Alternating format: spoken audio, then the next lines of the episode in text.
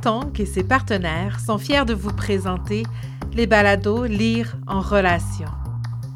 Aujourd'hui, épisode 8. Laisser des traces, pourquoi, pour qui et comment avec Marie-Hélène Janotte. Chercheuse postdoctorale à l'Université Queen's, les champs de recherche de Marie-Hélène Janotte concernent les littératures autochtones, la recherche collaborative, le théâtre autochtone et l'histoire du livre.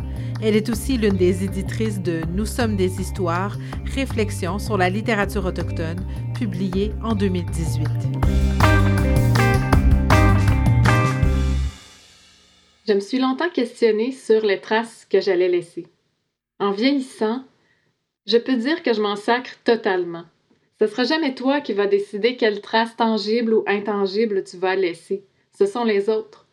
Les autres ont droit de vie ou de mort sur l'empreinte de tes efforts à marquer leur conscience. Ce que vous venez d'entendre, c'est un extrait de l'essai de Jocelyn Sioui, Mon oncle Jules. Mon oncle Jules, c'est l'histoire de Jules Sioui, mais c'est aussi et surtout le récit d'une aventure, celle que Jocelyn Sioui a vécue à partir du moment où il a choisi de mener une recherche dans les archives de son grand-oncle.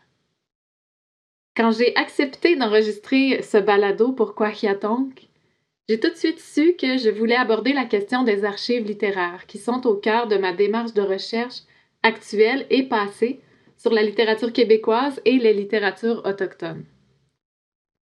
Dans les dernières années, j'ai eu l'occasion de plonger dans différents fonds d'archives publics ou privés de plusieurs acteurs et actrices du milieu littéraire, des éditeurs, des éditrices, des auteurs, des organismes culturels, des traductrices, une compagnie de théâtre. Des fonds parfois imposants et inédits qui me font par moments me sentir comme une archéologue cherchant les vestiges matériels que je pourrais analyser. Il y a les traces de ceux et celles qui nous ont précédés, et comme nous le rappelle Jocelyn Sioui, il y a aussi les traces qu'on laisse aujourd'hui, les archives de demain. Qu'est-ce que nos successeurs pourront apprendre de nous dans 20, dans 50, 100 ans? Dans les archives laissées aujourd'hui?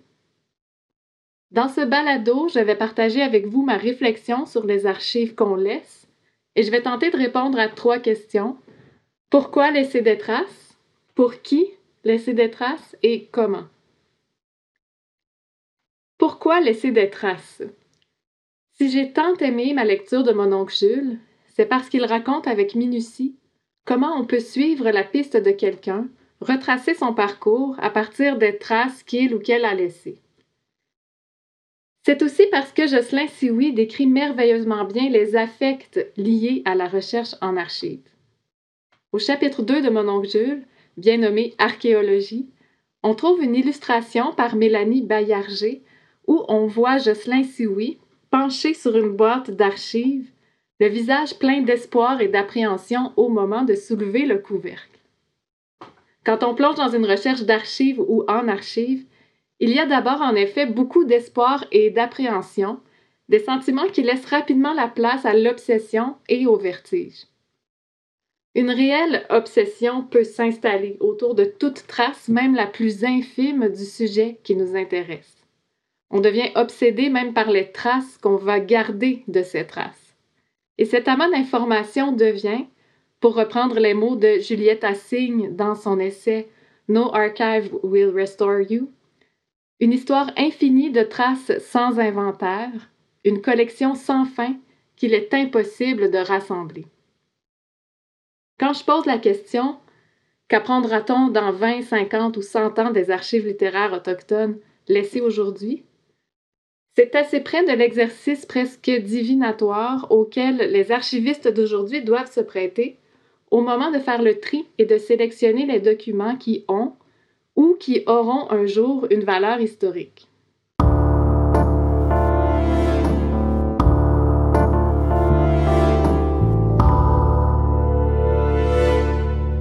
Les archives nous font aussi entrer en relation. D'abord, il y a le réseau de relations qui se tisse sous nos yeux, les correspondances, les listes d'invités au lancement, le livre d'or du vernissage, les photos du 5 à 7, les invitations à des festivals. Mais il y a aussi la relation qu'on développe avec celui ou celle qui a laissé ses traces. Dépouiller un fonds d'archives d'écrivains ou d'écrivaines, boîte par boîte, entraîne une proximité un peu spéciale avec la personne à qui appartenaient les documents. Les archives créent une intimité avec des personnes souvent mortes, ou en tout cas avec des absents, parfois aussi des oubliés. Les archives témoignent de la vie et de la carrière des gens.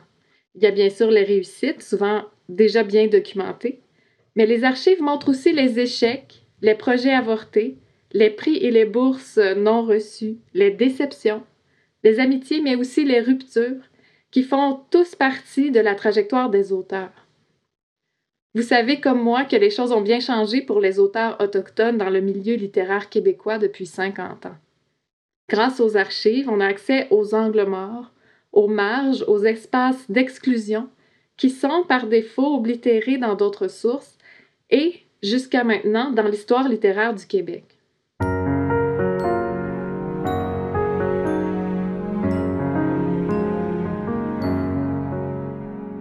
Mais pour qui laisser des traces? À qui appartient le savoir et à qui appartiennent les archives? Je suis québécoise, je suis non autochtone et formée à l'université, donc dans la tradition universitaire européenne, où la démocratisation du savoir et des sources est une valeur clé. Pour moi, les connaissances, les savoirs traditionnels et contemporains doivent circuler librement, demeurer accessibles au plus grand nombre sans contrainte d'accès.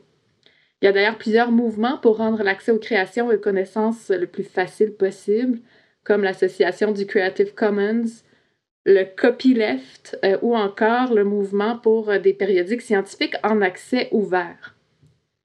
Mais est-ce que cette vision des choses est vraiment universelle?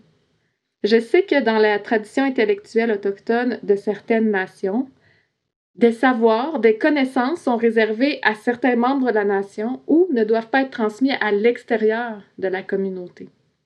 Ou encore, certains savoirs ne doivent être partagés que dans des circonstances précises.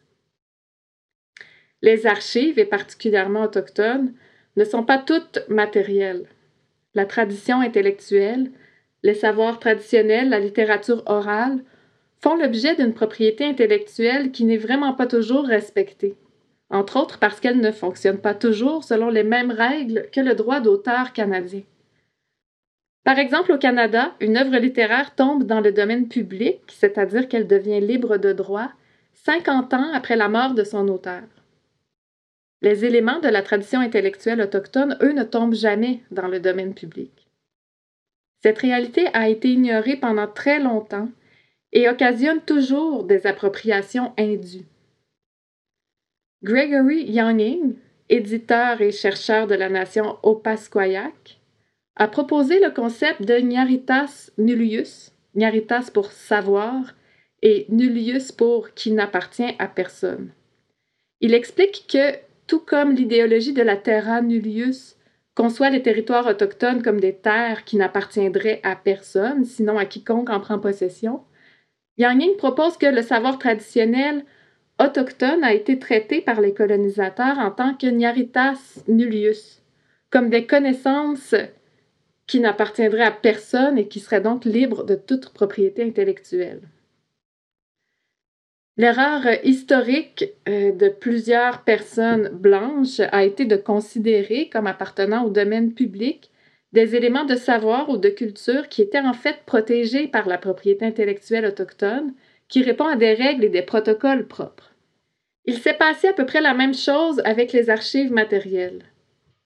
Dans l'histoire, les archives autochtones ont souvent, pour ne pas dire toujours, été constituées dans une logique coloniale et elles incarnent toujours cet impérialisme épistémique. Beaucoup d'archives autochtones se trouvent aujourd'hui à l'extérieur des communautés, non pas par un choix de ces nations, mais parce qu'elles en ont été expropriées sans être consultées. Un des problèmes ici, c'est que les institutions non autochtones qui possèdent des artefacts des Premières Nations, donc des musées, des bibliothèques, des congrégations religieuses, des ministères ou des organismes gouvernementaux, constitue les fonds d'archives, sélectionne et trie les documents, les gère, en produisent les descriptions et les outils de recherche, ce qui inclut les termes de recherche qui sont souvent inappropriés, à partir de leur propre conception du savoir. et surtout, elles les rendent disponibles à tous et à toutes. Est-ce que c'est la bonne chose à faire? La question se pose et touche directement plusieurs enjeux forts délicats, ou peut-être, devrais-je dire, explosifs actuellement, soit la liberté d'expression, la liberté universitaire et la souveraineté des nations autochtones de décider pour elles-mêmes et d'appliquer les règles de propriété intellectuelle qu'elles souhaitent appliquer.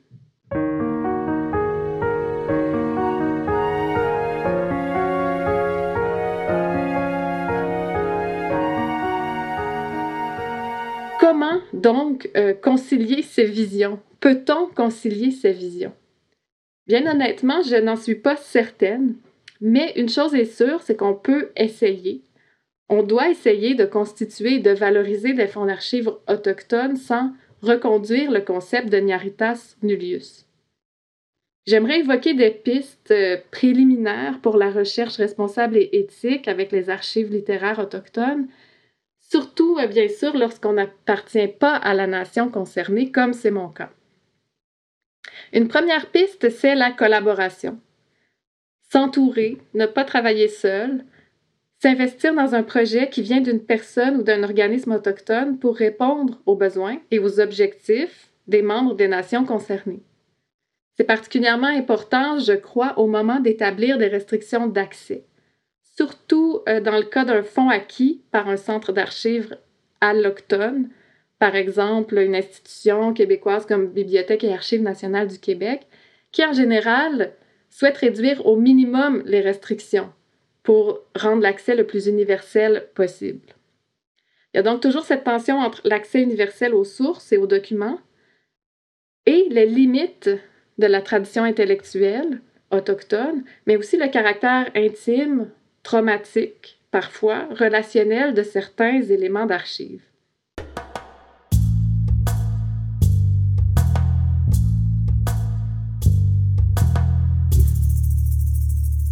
La deuxième piste est l'humilité et l'empathie.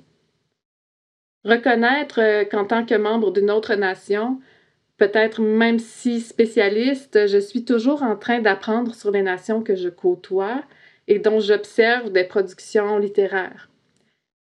Cela implique aussi de faire des erreurs. Cela demande de ne pas succomber à la tentation de hiérarchiser les savoirs et les conceptions du monde et aussi de reconnaître la relation coloniale. La troisième piste, c'est la patience.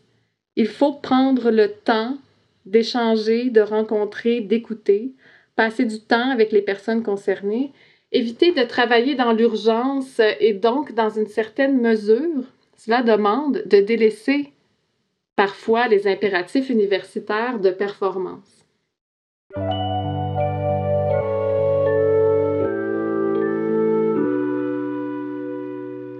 En conclusion, on collectionne tous et toutes des bouts de papier depuis notre enfance, comme Louis-Carl Picard-Sioui.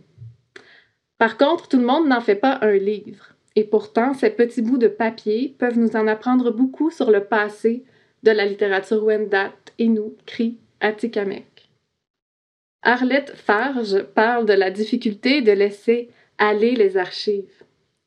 Un peu comme pour un ou une auteur qui publie un livre, il faut peut-être accepter euh, d'en perdre le contrôle, surtout faire confiance aux lecteurs et aux lectrices. Avec les traces qu'on laisse, avec les archives qu'on confie à un ou une proche, à des chercheurs ou chercheuses, à une bibliothèque, à un musée, c'est un peu la même chose. On doit faire confiance aux prochaines générations pour interpréter respectueusement les bouts de papier de notre vie, ou, comme le dit Jocelyn Sioui, notre vie dans une boîte. Je vous remercie d'avoir écouté mon balado Tiawak Inin. Je suis Marie-Hélène Janotte. Si vous souhaitez continuer la conversation, écrivez-moi. Je vous dis à la prochaine. Au nain. Cet épisode de balado vous a été offert dans le cadre du 10e Salon du Livre des Premières Nations, une réalisation de Kwayatonk avec l'appui de l'Université de Regina, du Conseil de recherche en sciences humaines du Canada, du Conseil des arts du Canada, du gouvernement du Canada et du gouvernement du Québec. Le dixième Salon du Livre des Premières Nations vous est présenté par Énergex Énergie Renouvelable, la Caisse des Jardins de Wendake, la firme Okitela, le CN et Hydro-Québec. Recherche et narration, Marie-Hélène Janotte. Musique et montage, Marc Vallée. Coordination, Marie-Ève Bradette. Kwahiatonk, marquer l'imaginaire.